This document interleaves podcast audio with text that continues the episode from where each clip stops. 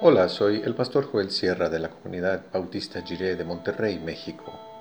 Gracias por escuchar esta breve reflexión devocional. Que el Señor te acompañe en cada celebración, motivo de oración y anhelo que van de acuerdo a su buena voluntad.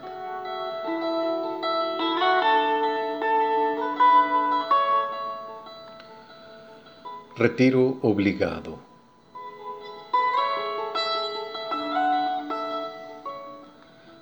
El Evangelio de Marcos capítulo 6, del 30 al 32 en la versión La Palabra.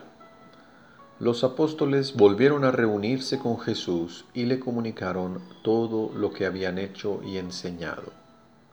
Jesús les dijo, Vengan aparte conmigo, vamos a descansar un poco en algún lugar solitario.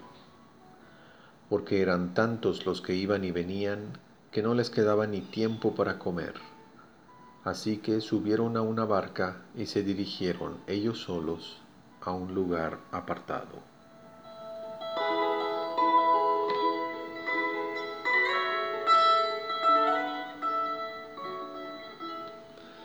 Tomemos un momento para considerar que Dios nos ofrece la bendición del trabajo y el descanso. En ambos nos ofrece también la alegría del corazón. ¿Vamos a recibir estos regalos de Dios?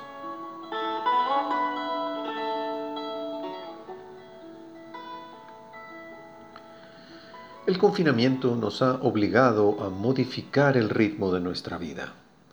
Ya no andamos corriendo por las calles y en general ya no pasamos horas en el tráfico.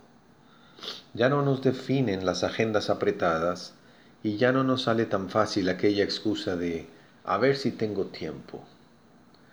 Pudiéramos pensar que la pandemia nos ha obligado a tomar un retiro a reducir nuestro activismo y nuestra afición por la acción. Entonces se nos presenta un desafío enorme, definir nuestra identidad no en función de lo que hacemos, sino en función de la relación que tenemos con Cristo. El Señor Jesús quiso dar a sus discípulos un descanso. Vengan aparte conmigo, vamos a descansar. Las tareas del ministerio eran muchas, había mucha necesidad. La gente iba y venía, cada uno con un asunto que era necesario atender, y no había tiempo ni para comer. ¿Nos parece familiar ese escenario? ¿Acaso no era así nuestra vida antes del confinamiento? Corriendo de un lugar a otro, no podíamos ni siquiera sentarnos a comer con la familia. Sin embargo, no es fácil aceptar el cambio de ritmo. Para muchos ha sido todo un reto pasar un día entero sin correr de un lado a otro en actividades del ministerio. La calma y el silencio se vuelven insoportables. Preferimos ocuparnos con cualquier cosa antes de tener que quedarnos solos con nuestros pensamientos. Porque ahí están nuestros remordimientos y miedos nuestras dudas y preocupaciones. Pero ahí también está el Señor.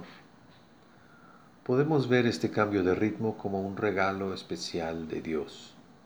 En silencio podemos presentarnos ante el Señor con el corazón receptivo para escuchar su voz.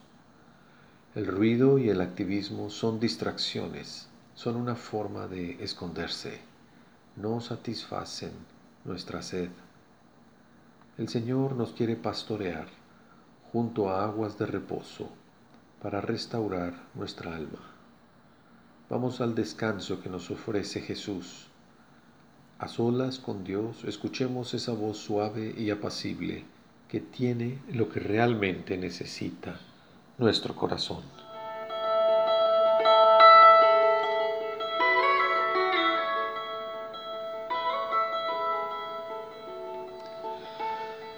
Oremos, bendito Dios, sabes que se nos hace difícil descansar. Ayúdanos a saber deleitarnos en ti. Ayúdanos a buscarte en el silencio como lugar seguro porque estás ahí esperándonos. Amén.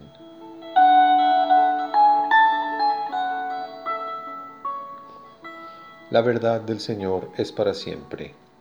Los tiempos cambian, pero su amor dura por siempre.